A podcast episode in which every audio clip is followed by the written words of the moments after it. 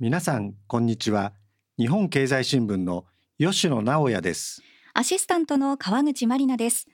この番組は吉野直也のアングルということで日経の政治経済ニュースの編集責任者を務める吉野さんが今をときめく政治経済のキーパーソンを直撃革新に鋭く切り込みます。本日はゲストに立憲民主党の枝野幸男前代表をお招きしました。お忙しい中ありがとうございます。どうぞよろしくお願いいたします、はい、よろしくお願いします。では枝野幸男さんのプロフィールをご紹介します。枝野さんは弁護士を経て1993年に日本新党から衆議院議員に初当選。埼玉5区選出で当選10回を数えます1994年には新党先駆けに移り自社差政権で与党を経験されました。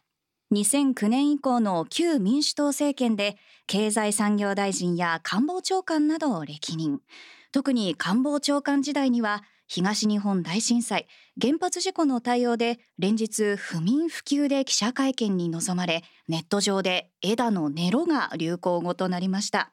2010年に46歳で民主党の幹事長に就任。小沢一郎氏が自民党幹事長に就いた47歳より若い与党幹事長でした。2017年の民進党の分裂の際には東京都の小池百合子知事の排除発言に反発したリベラル派議員らと旧立憲民主党を決闘し枝野さんが代表に就任。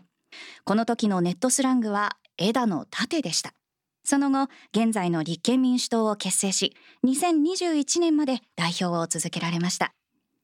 現在も地元埼玉で街頭演説を欠かさないほか月1回のペースでオープンミーティングを開き真っ当な政治を訴えています。中高と合唱部で中学校では NHK のコンクールでの全国優勝の経験があります。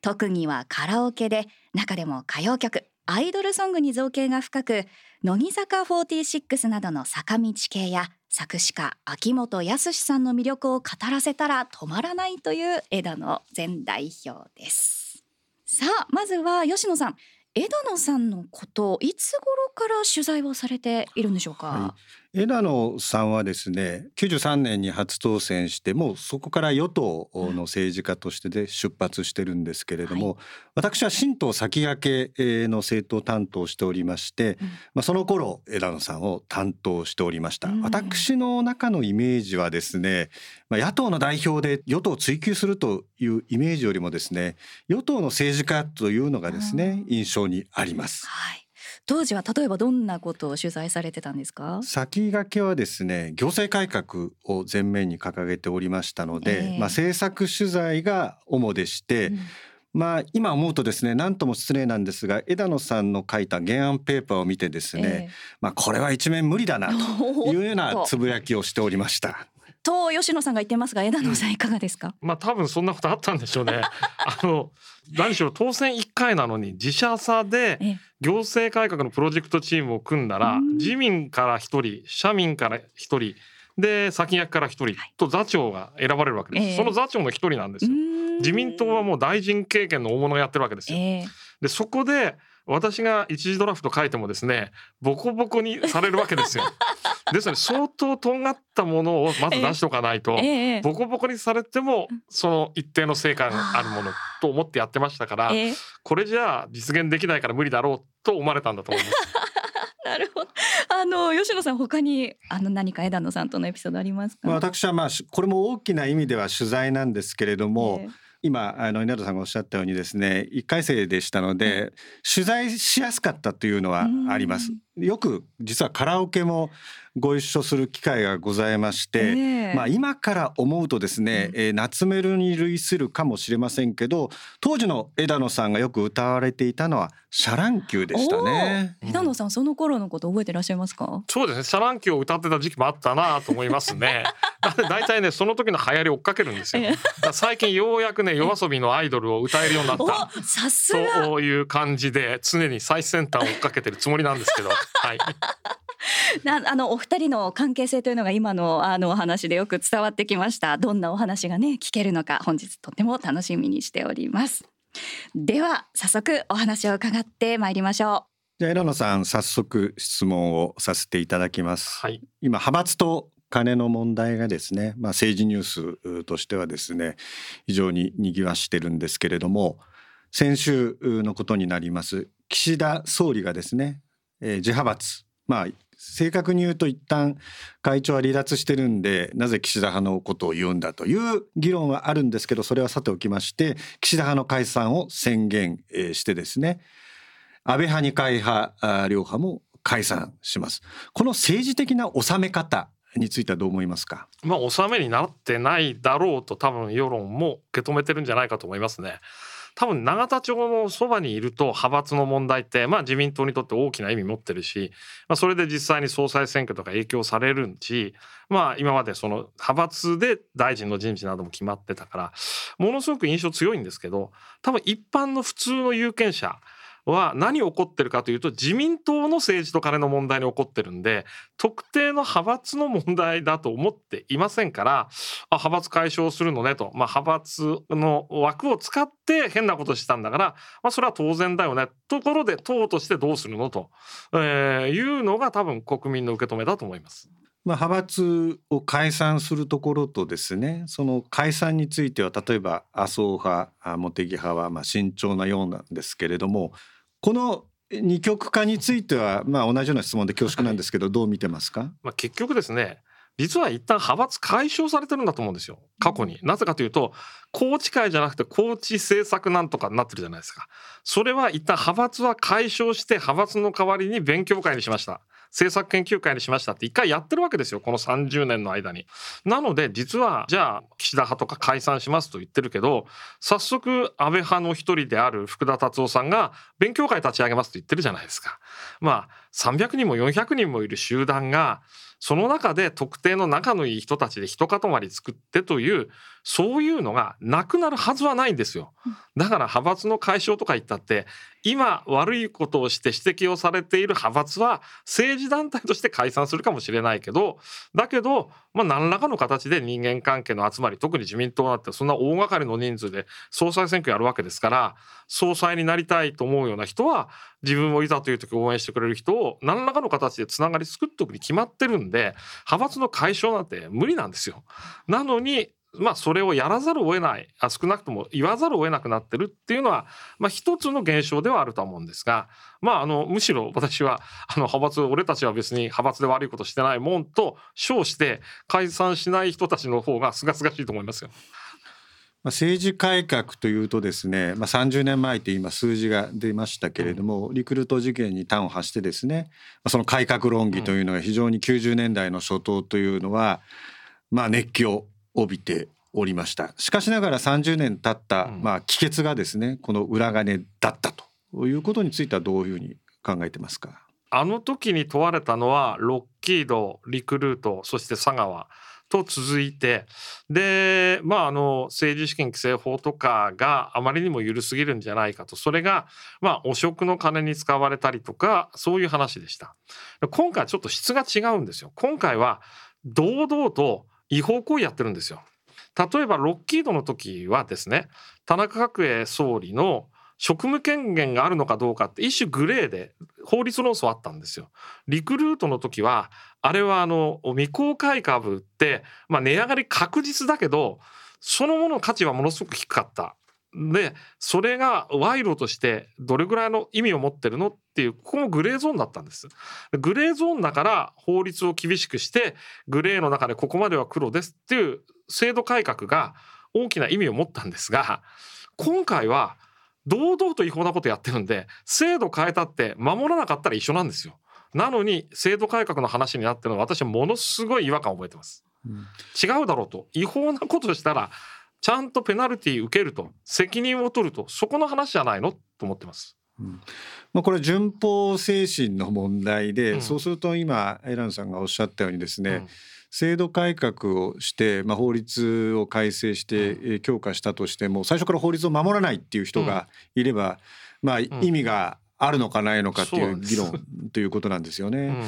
まあ、しかしながらですねその30年前の政治改革論議に戻りますけれども、はい、その改革論議というのはですね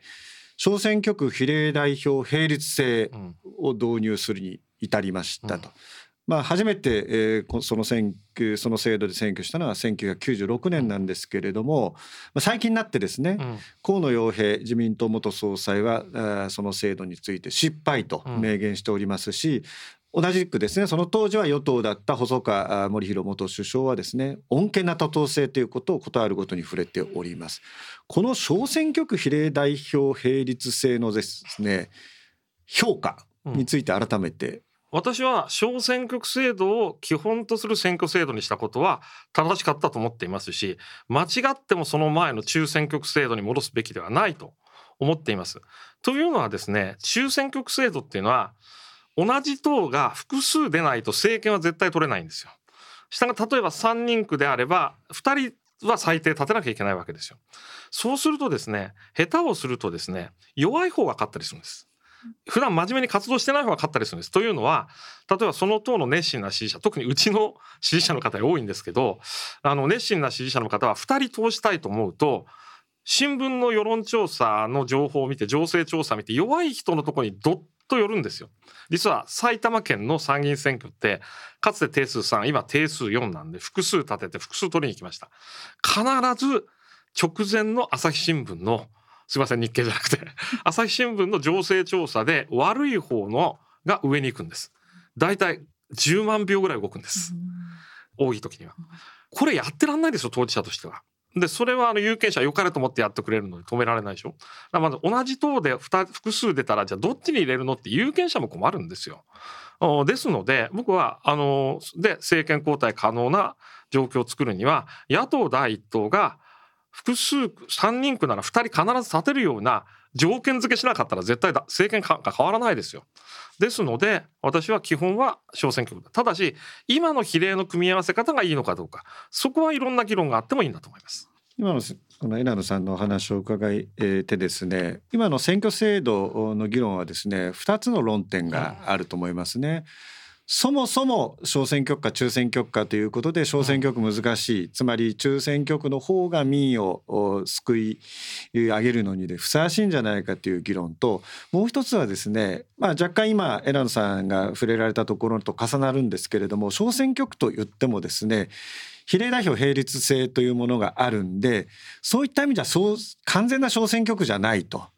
で小選挙区をさらに加速させたい側の立場の人はですねより単純小選挙区制に近づけるべきだという意見もあるんですけどこの意見についてはどう思われます？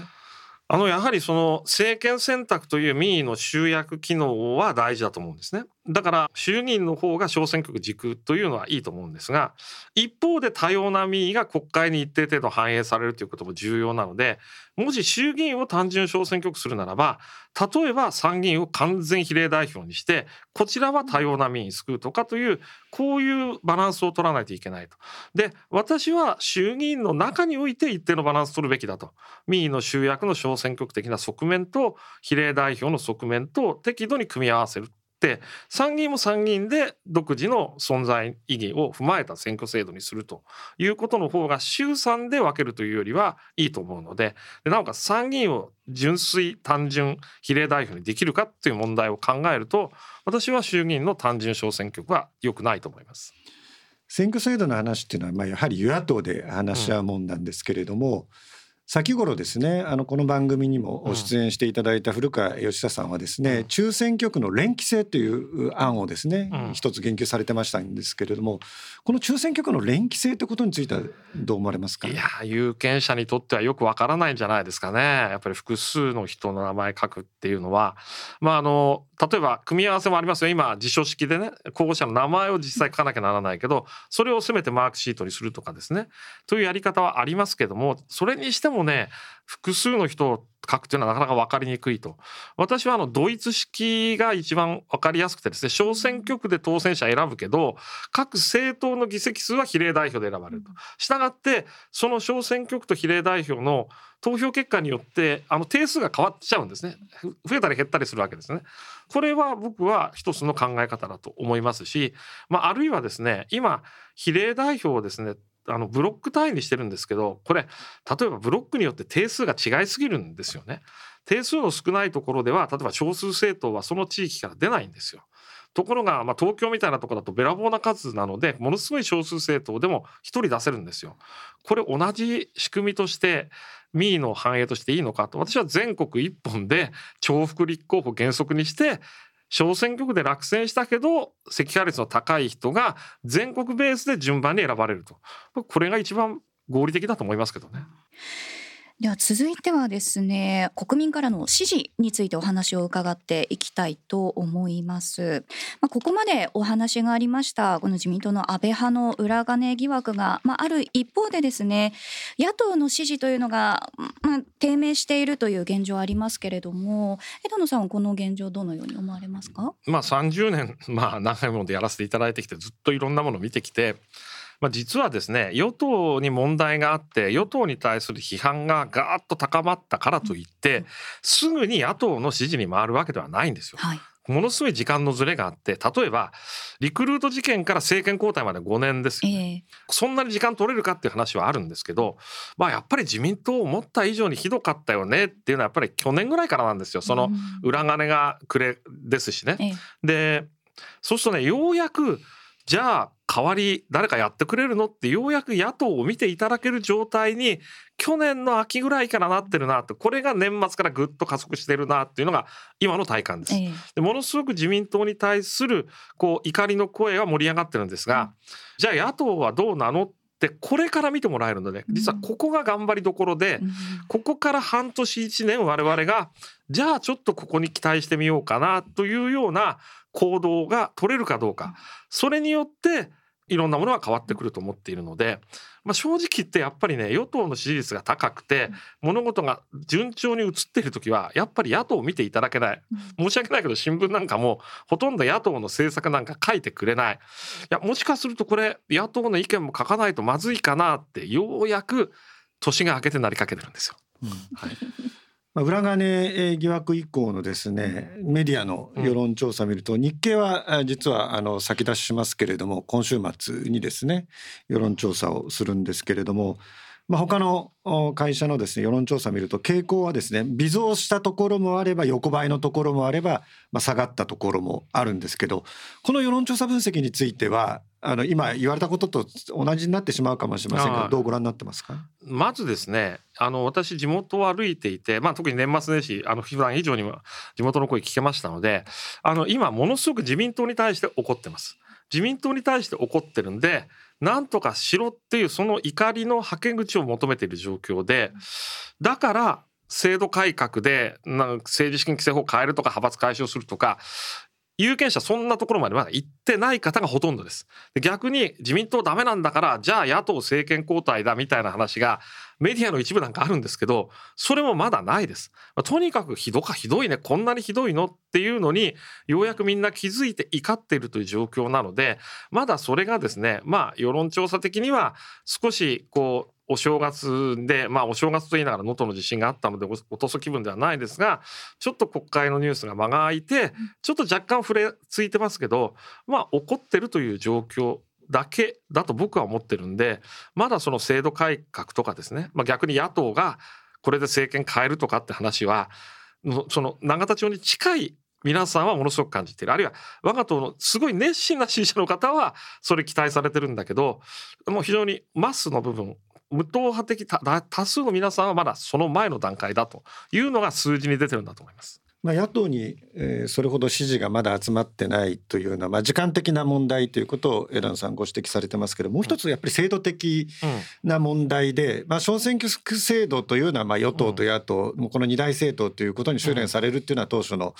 まあ、描いたことなんですけれどもそもそも今野党が乱立していると、うん、この状況についてはどう思いますか？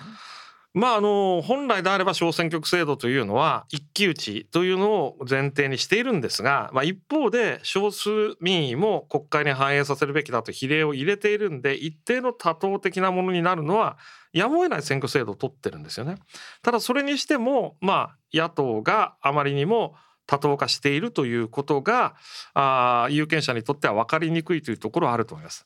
えっと、2つ申し上げたいんですが一つは選挙制度の問題を言えば実は小選挙区制度を取ってる以上は比例は一発でいいんですが小選挙区の当選者は本来決選投票やるべきなんですよ上位2名で。フランスはそうしてるんです。大統領も議会も。で2回投票するの面倒くさければ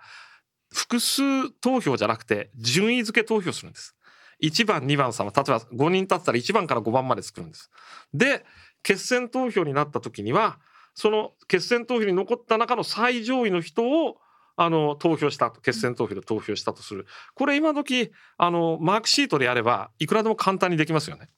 これをやれば実は決選投票の代わりになる。それならば実は多党制だけど小選挙区は最後は一騎打ちになるというのが本来望ましい選挙制度です。うん、もう一点まああの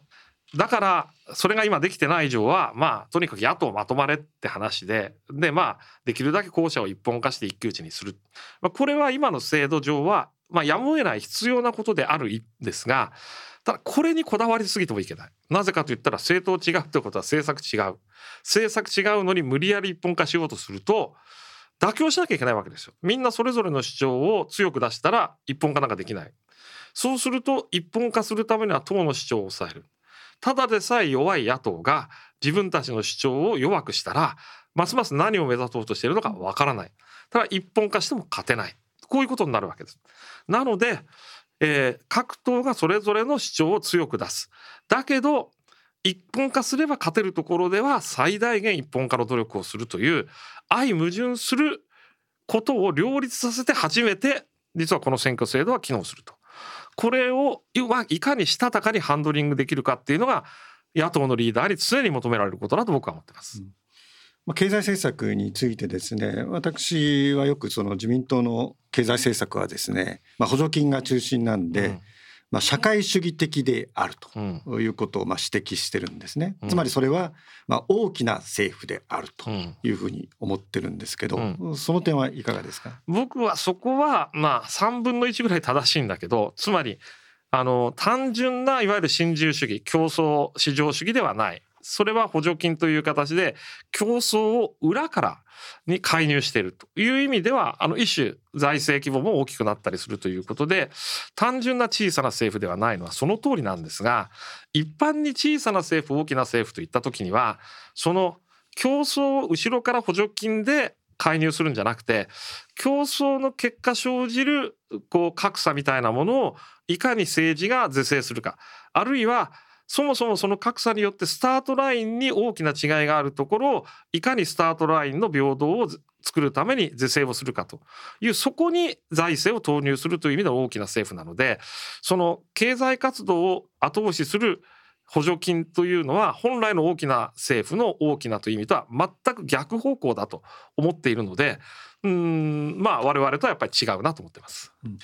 まあ、あの最近のその、まあ、昨年のですね必ずしも評判が良くなかった、まあ、経済政策、まあ、減税、もそうですし、うん、まあ、給付、まあ、いわゆるその政策の方向性が非常に自民党はちぐはぐじゃないかって指摘あるんですけれども、一方の野党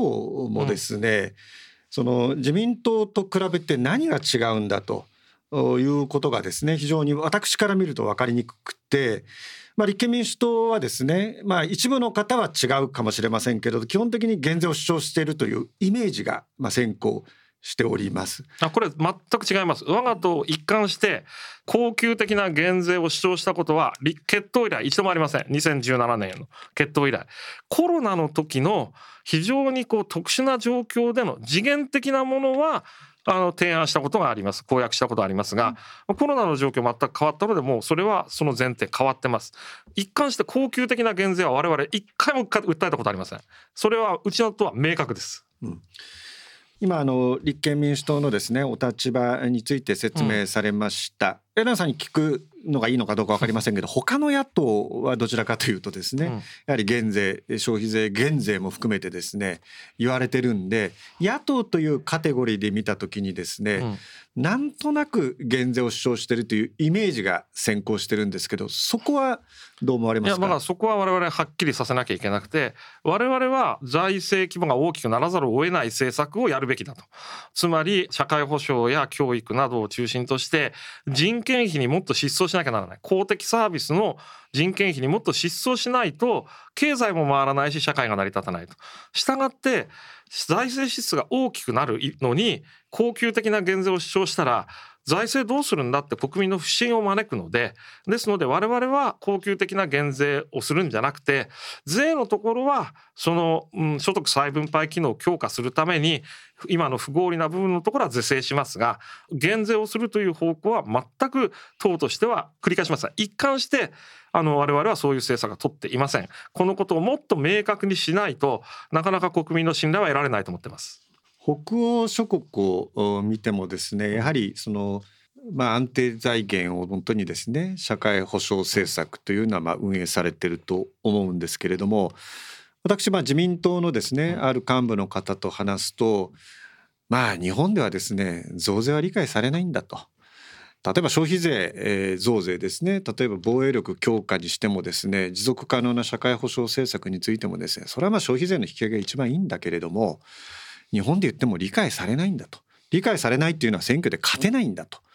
いうことをまあおっしゃるわけですね。うん、それについてはどう思います？いやそれはね3分の1正しいけど基本的に間違ってます。それはそれが理解されないような使い方をしてきていることが問題だと。申し訳ないけどそれは防衛予算だってそれは必要なとこは使わなきゃいけないけど何に使うかわからないけど倍増しますと。こっから入ってるわけですよ。そんな曖昧なところに使うんだったらもっと節約できないのかになるわけじゃないですか。それからまあ今回の能登の件もまた予備費で全部やろうとしてるわけですよ。予備費って人がわからないで実際に後でチェックしてみるとねおかしな使われ方だとか不合理な使われ方たくさん出てくる。それをね能登だけで1兆円積もうとしてると。いや今からだって個別の予算組めるじゃないですかと、えー、間違いなく能登に必要なこういうとこに使いますと具体的なもの今からだって予算組めるしもしそれが当初予算あの1月の下旬から審議するわけだから間に合わないにしてもだったら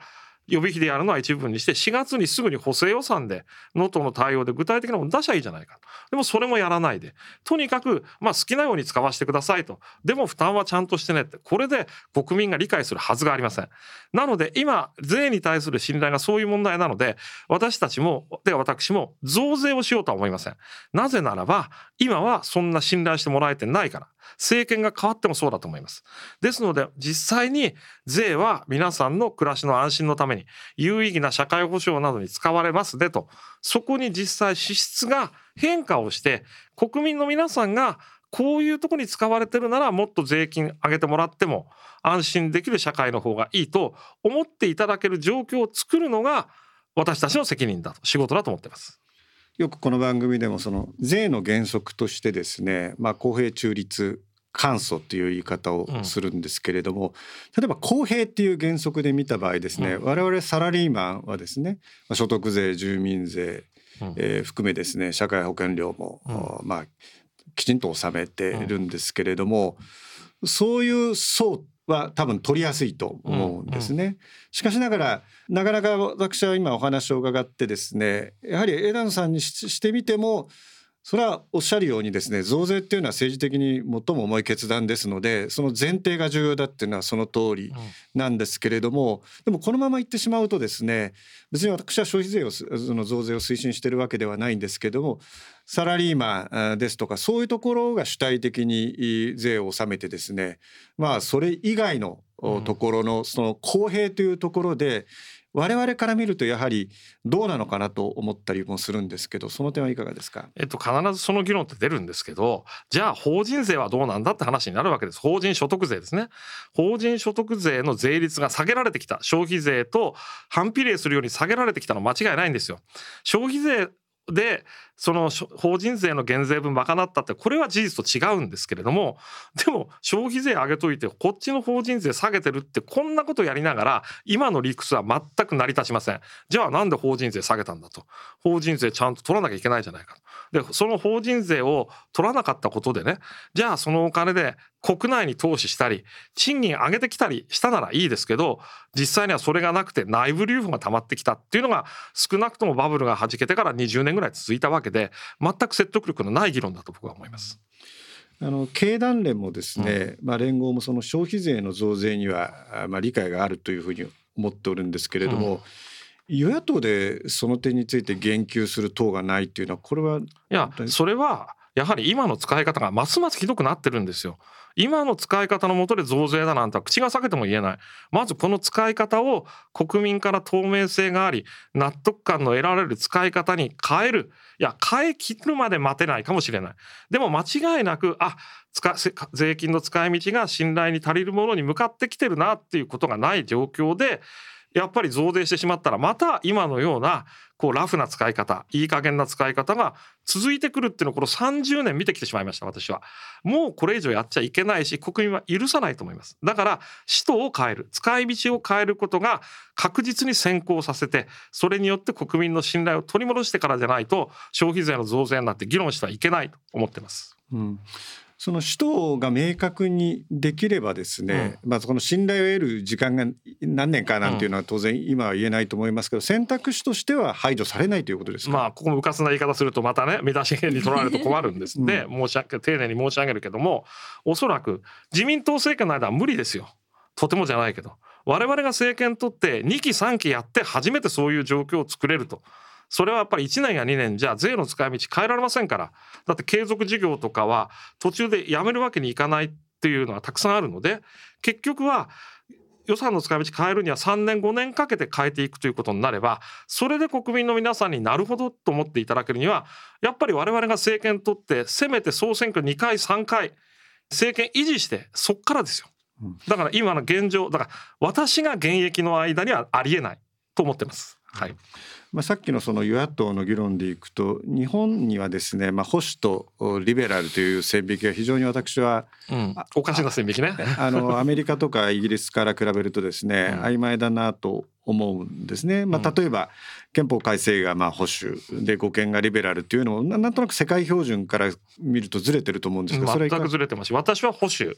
です。明らかに保守です。急進的なあ社会変革を望んでいませんし求めていません。過去の経験に基づいて現状を出発点にしてちょっとずつ改善していく。まさに保守の定義そのものなんですよ。だから憲法を護憲じゃありません。立憲民主党も私も。かよく変わるなら変えたらいいけれども今ある憲法を一定評価してそれに基づいて足らざるところがあればちょっとずつ良くしていきましょうなのであって決して護憲ではありませんがつまりね右派なんですよ。日本の保守は。だからそこがあの本来のコンサバティブ保守という意味と全然保守の使い方が違って右派なんですよ。それからリベラルもリベラルと革新がごちゃごちゃにされていて私は保守であると同時にリベラルです。多様性を大事にします。でも日本ってもともと多様性大事にしてる国じゃないですか。それから保守自民党が社会保障制度をね、それこそ充実させてきたじゃないですか。そういう意味では日本には社会保障を大事にするとかそれから多様性を認めるとかというそういうリベラルな要素って伝統的にあるんでリベラルと保守は対立概念じゃない保守の対立概念は革新なのであってリベラルの対立概念はパターナルなんであって保守じゃないんですよ我々の対立概念は。パターナルな自民党の側面に対しては我々は批判をするということです。この保守とリベラルっていうのはアカデミックに言えばですね多分その整理の仕方にいろいろなご議論があると思うんですけど、うん、まあ基本的にはリアルな政治の中における保守とリベラルっていう言い方で言うと自民党はですね保守とリベラルやっぱり双方取りに言ってるのかなと思いますね。よく旧社会党の3年遅れの政策を吸収して、まあ、いわゆる政治的な戦略戦術でいくと対立条約をなくすっていうのは、それ自体が競争力を持つのでそうするとですね、例えば立憲民主党も含めて野党は野党が取りに行こうとしてる層と自民党の層っていうのはかなりの部分重なってませんか？つまり保守とかリベラルという概念で、それを対立概念でしてとして見るならばそうなるけれども違うんですよ。つまり今は明らかに自民党は、まあ、まさに小さな政府競争市場主義に大きく変化しました。これは明確に変化したのは党の綱領をあの2009年からの民主党政権の時代に綱領を大きく変えてそれまでは社会民主主義的な要素の含まれていた自民党の綱領は完全に新自由主義的なものに変わってるんです。これ意外とみんな気づいてないんですけどやっぱり綱領ってやっぱりその党のあのあり方を示すものですからあの自民党は変質してその小さな政府論にぐっと傾いてるし実際に具体的な政策もそうなんですよ。その2012年暮れのね第二次安倍政権以降の安倍政権そしてあの岸田政権に至るまでやっぱりね表向き何言おうと小さな政府にどんどん言ってるわけ。岸田さんは出てきた時に宏池会だから違うんじゃないかと思われていたけどやってることはやっぱりあんまり変わってなくて例えば今もライドシェアだなんてバカなこと言い出してるわけですよ。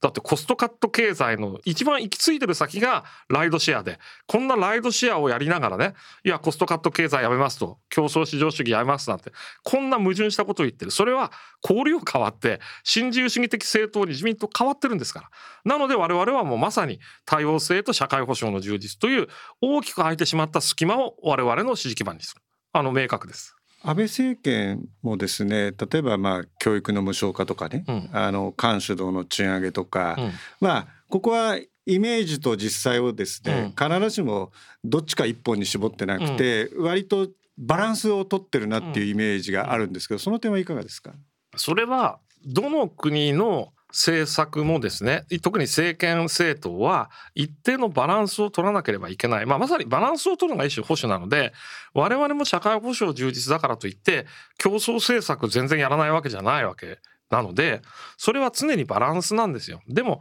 明らかに今の自民党は基本のベースは小さな政府競争加速。これでなんとか経済を回そうと。まあそれであんまり弊害がひどいところは手当てしましょうと。我々は社会保障を充実させて特に人件費に公的サービスの人件費にしっかり金出すことで消費も伸びて経済も回っていく。こっちがベースでその消費が伸びていく中で産業をどう育てるかっていうことが初めてついてくるので産業政策だけやったって消費が伸びなければそれは買い手がいなきゃ何やったってしょうがないでしょ。っていう明確に方向性は違うと。あのただしもちろん両方やらないといけないそのバランスの取り方だと思います。うん、まあこの派閥と金の問題で岸田政権岸田内閣の支持率は下がる反面ですね先ほどもあの質問にあったようにですね野党の支持も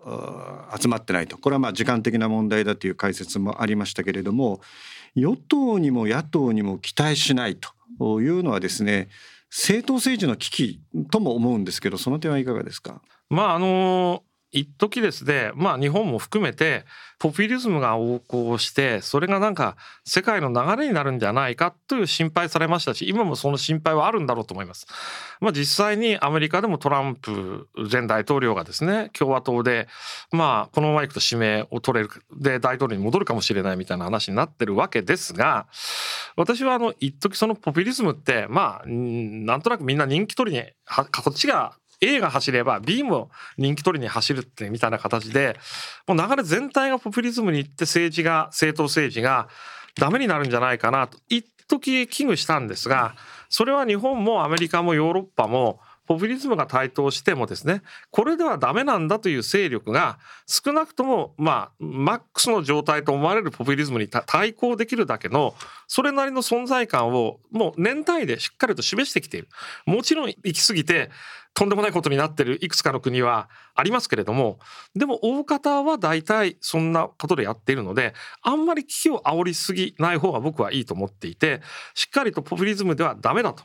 ちゃんと健全な政党政治民主主義をやっていこうということを自信持って進めていくことだと思います。うん。まあ、ある調査でですねアメリカのまあ分断とですね、うん、いわゆる SNS の普及ということがまあ重ねられて論じられたことあるんですけどこの SNS 上のですね、まあ、極端な言説、まあ、いろいろその正常や理上ですね。いろんなご批判もあると思うんですが、その点についてはいかがお考えですか？えっと、やっぱり SNS っていうのがその、まあ、成長のプロセスのまだせいぜい中間段階だと思うんですね。なので役割とか意味付けってものすごい急速に変化するんですよ。例えば2017年の立憲民主党の立ち上げの時って正直言って SNS に助けられたところものすごく強く感じてます私のいろんな発信がまあ当時のツイッターなどを通じて大きく拡散されて運動の手段がないんですね立ち上がったばっかりのなのに非常に全国的なうねりができたのはもう SNS の大きな力のおかげだと思ってます。しかしそれからまだ6年しか経っていないのにこの SNS がこう世論を作り上げるというその力はものすごく弱まっています。もうそういうもんだと。もう固定的な極端な意見がはびこるところでそれ以外の圧倒的多数の普通の人たちは初めから前に唾をつけて見ている。でも有用な情報も中にはあるから結構見てたりとかその極端な話とは違うところの世界を作ってるけど政治的に普段飛び交ってるのは極論なんだと。でなんか多く見えるけど少数なんだってみんな分かっちゃってます。でこれがもっともっと分かっていきますので役割が変わってきていて私は実はあの時は2017年の決闘の時は SNS 対応しましたが今はまあ従来からの支持者の皆さんに例えば、ま、こういう集会ありますとかここに行って遊説しますとかっていう情報のツールとしては活用させていただいてますが例えばツイッターを通じて何か政策を有権者に説得しようというツールとしてはもう役割終わったと思ってるのでこれ有権者っていうか国民の方がよく敏感に分かって使い分けていきますからまあ過渡的なもんですよ。まあ、あのそこまで達観というかですねよく見られてる方ばかりではないので、うん、まあ、こういったその極端な言説がですね、うん、やはり日本においてもですね、うん、やっぱり分断というかですねそういうことを引き起こすきっかけになるんじゃないかという懸念は常にありまして、やはりそういう匿名性のこういったものをですね、ある程度は特定しやすくした方がいいんじゃないかなっていうそういった議論はありますけどそれはどう思われますか？そうですね、まあ、あの言論表現の自由と関わるので丁寧で慎重さが必要なんですが少なくとも匿名であるところに逃れられるというところは変えないといけないと。つまりネット上であれそれ以外のリアルなところであれ同じように例えば名誉毀損をすればそれはそれで刑事民事でいろんなペナルティを受けると。ネットだからそこから逃れられるという状況は変えたい。したがって匿名性を奪うと貢献的に奪うということについての制度はこれは必要なんだろうと思いますが気をつけないとそのことが表現行動そのものに対する規制になってはいけないここはものすごく注意しなきゃいけないと思います。はい、では変わってはですね民主党政権時代のお話についても伺っていきたいと思います。まず枝野さんから見てですねその民主党政権の3年半、うん、総括どのようにされますか？国民の皆さんから非常に大きな期待をいただいたにもかかわらずその期待には応えきれなかったのは間違いないと思っています。私はそもそもがあの国民の皆さんに持っていただいた期待が過剰な期待であったそれを作り出してしまったことに問題があるし多分自分たち自身が政権取ればあれもできるこれもできるあれもやりたいこれもやりたいという過剰期待をしていた。僕はそこが本質的な問題だと思っていて実際に政権を運営することによって実はそれは今だって自民党だってね例えば安倍さんはあんなに総理大臣長くやっても一番やりたかったと思われる憲法改正の発議できなかったわけですよ。やっぱり議会制民主主義っていうのは民意も踏まえて政権を持っていてもできないことがたくさんあるしまして議会の手続きを必要とすることたくさんあるので政権変わったから何でもすぐに思った通りできるわけではないというその経験は我々にとってものすごく貴重な経験で、その経験を分かっている私たちの世代が次の政権交代を実現しないとまた同じ失敗すると。なので私たちの責任は重大だと思っています。はい。まあ、振り返りますとこのアメリカ軍の普天間基地への対応などこう外交ですとか安保政策でアメリカの不信を招いたという声もありますけれども、そのあたりはどのように、それもですねなんかその外交なんて相手のあることなので、はい、こっちでこうしたいああしたいと言ってすぐに変わるんだったらこんな楽なことないわけですが、そうではない。相手との交渉で相手の理解を得るためには多分年単位のいろんなプロセスが必要なのにそれを期限を切ってすぐにでもできるかのように多分鳩山さんご本人も過剰期待したんだろうと思うし、沖縄の皆さんをはじめとして過剰な期待を持っていただくことになってしまった。やっぱりそれが反省点なのであって、うん、私は時間をかけてアメリカの理解を得る。ただしアメリカの政治状況によっても変わりますよね、はい、そうしたことでタイミングが良くて時間をかければ決して絶対不可能なことではなかったかもしれない。だけれどもやっぱりそれをすぐにでもできると勘違いをし勘違いを国民にさせた。そこは反省しなきゃならないことだと思っていますので私は基本的には外交安全保障は相手のあることなので急激に方針転換はしませんましてや日米同盟は予想される将来にわたって一貫して我が国の外交安保の基軸ですと。これは党の基本政策にまで書いています。個別の選挙の公約じゃない。基本政策です。なのでそこは同じような失敗はしません、うん、あとはですねこの政治主導と政治家主導、うん、ここがどうしてもこうごちゃ混ぜになっていたのではないかという声もありますけれどもそのあたりいかがですか？それもやっぱり初期の半年1年ぐらいはそういう側面があったんじゃないのかなと思っています。私にとって実は幸いだったのは実は鳩第一次鳩山政権で私無役だったんですよ、ええ、あの内閣には入らず院の役職もなくてですね党の役職もなくて非常に第三者的に第一次鳩山政権の立ち上がり見てて、はい、ちょっと無茶してるよなと思いました。でそれはやっぱりね中に入ってた人たちもかなり感じてたようで私はまああの鳩山内閣で行政刷新大臣やらせていただきましたが、まあ、特に官内閣で官房長官に入った時にはだいぶその最初のところでですね政治家が何でもやりすぎて官僚が横向いてというそれはかなりもう是正をされていたと思います。ですのでまあ立ち上がりの時経験不足からした一時的な問題は間違いなかったと。まあ、これも同じ失敗しちゃいけないし、まあ、あの逆に言えば実際にあの東日本大震災の時は官僚、まあ、戦国義人さんというですね官僚との皆さんとのコミュニケーション能力非常に高い先輩があの特に官僚の皆さんにいろいろお願いをする窓口やってたこともあって、まあ、非常に日本の霞が関の力が最大限発揮をしていただくことは東日本大震災ではできたというふうに自負してます。先ほどその外交安保特に外交はまあ相手があることだと、うん、まあこれその通りでまあ、アメリカから見てですね、うん、現在の立憲民主党というのは信頼されてますか？えっとね、信頼をされるされない以前の問題として認知されてないんじゃないですか。いやそこは僕アメリカってシビアでその要するに現時点の政権現時点のポジションで全部お付き合いするんですよね。そのこの党が野党で次与党になりそうだからみたいな話での付き合い方はアメリカの少なくとも国務省は一貫してしません。30年間見てきても。そこは明確なので政権がもし具体的に変わるとなった時に初めて我々を注目してくれることになると。その時に間違ったメッセージをしないでもそこはまあ基本政策にまでちゃんと日米同盟基軸と書いてそのことはまあなかなかあのアメリカの中枢部に全部使わってるわけじゃありませんがでもアメリカとの私は一度代表時代にアメリカ行きましたがとにかくそのことは口酸っぱくするぐらい繰り返し繰り返し我々は日米同盟基軸ですとえこれはもう党の基本政策ですというのは繰り返していますのでまあスタートラインには立てるというふうには思ってます。まあ、政治は貸し借りだと、まあ言われますけど、アメリカの政治というのは私実際取材しててより日本よりも顕著だなと思うんですね。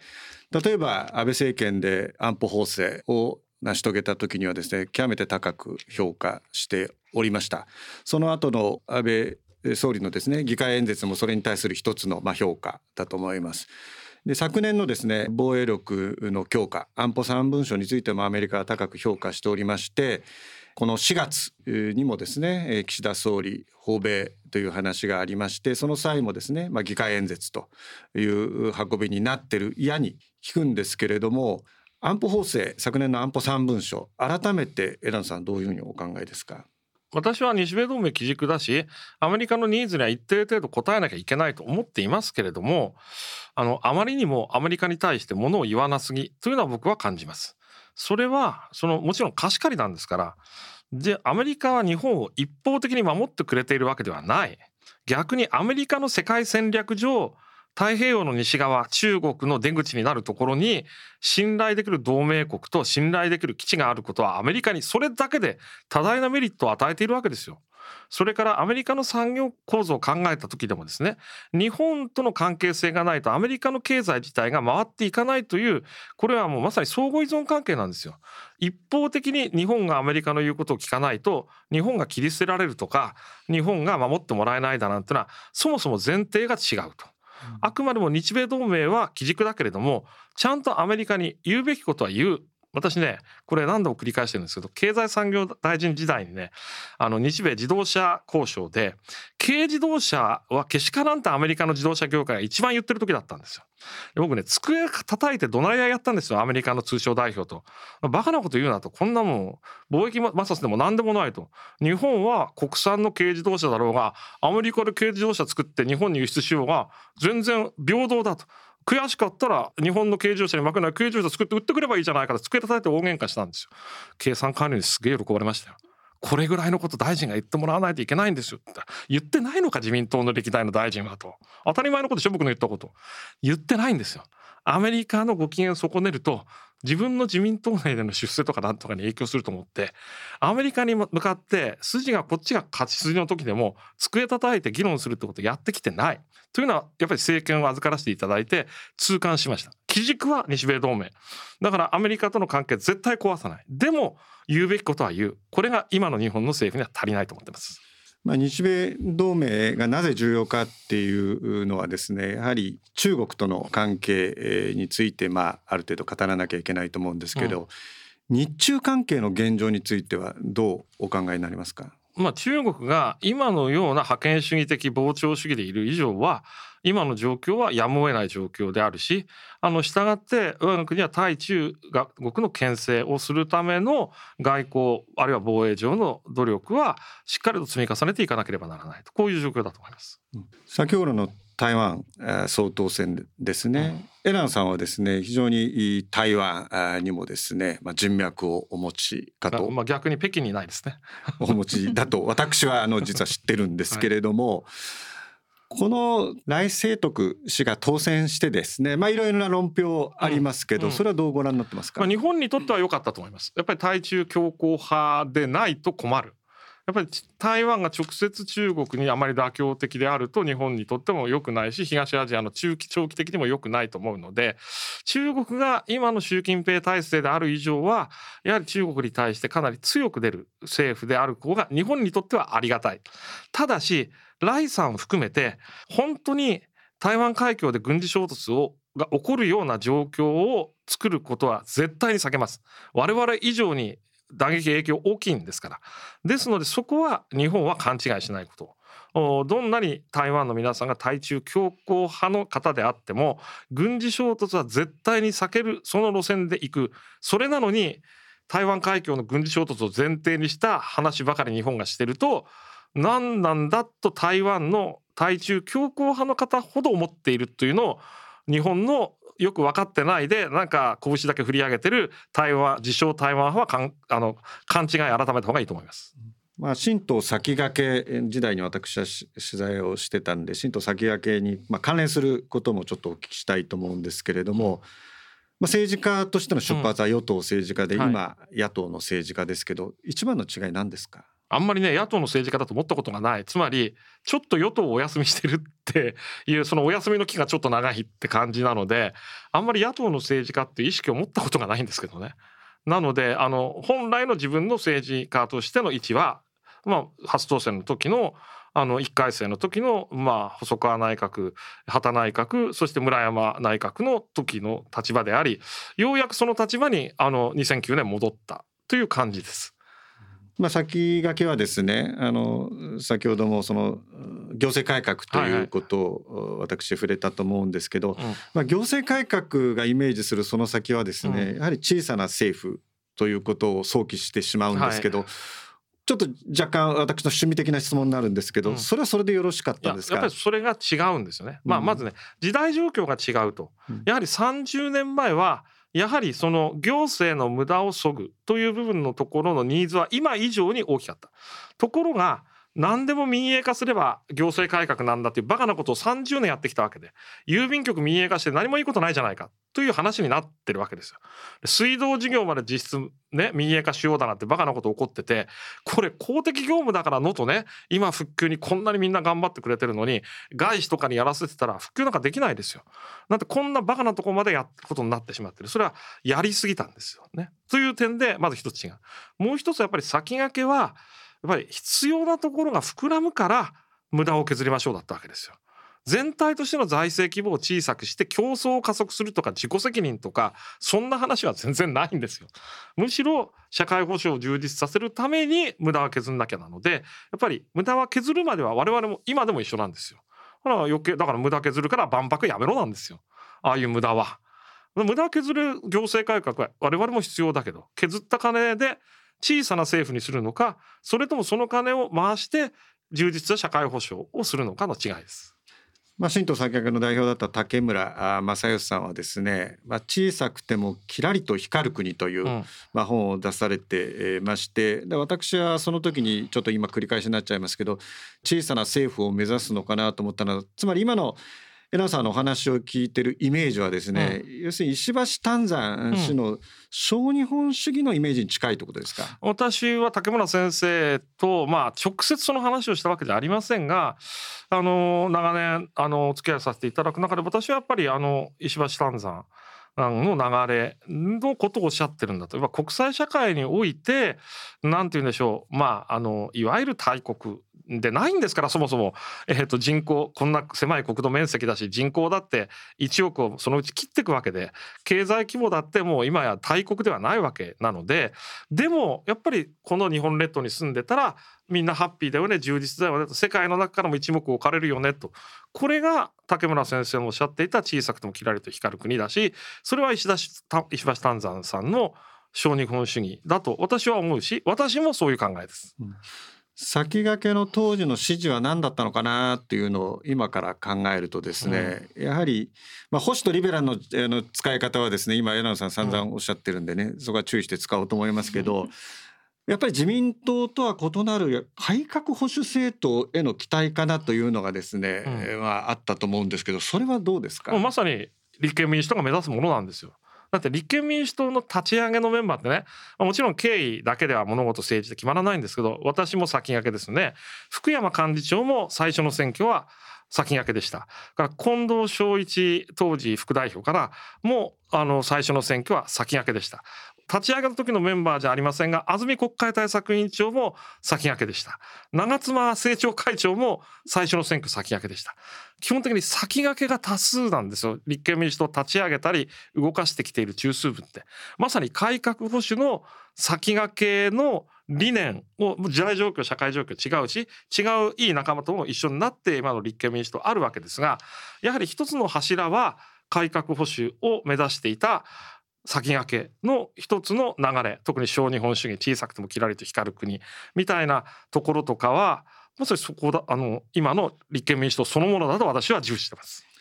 それが一般的に今浸透してるとお考えですか？えっ、と浸透してるところは選挙勝ってるんです。だから全国的に浸透しきれてはいないということだというのは認めざるを得ません。はいということでここまでインタビューを行いました枝野さん本日いかがでしたか？いやあのいろいろとあの話したいことを聞き出していただいて、あの嬉しかったです。厳しい質問もありましたが。いや厳しくなかったですよ。お二人でこう政治についてお話しするときはこういう空気感なんですか？いやほとんどこんなに真面目にという言い方あれですけど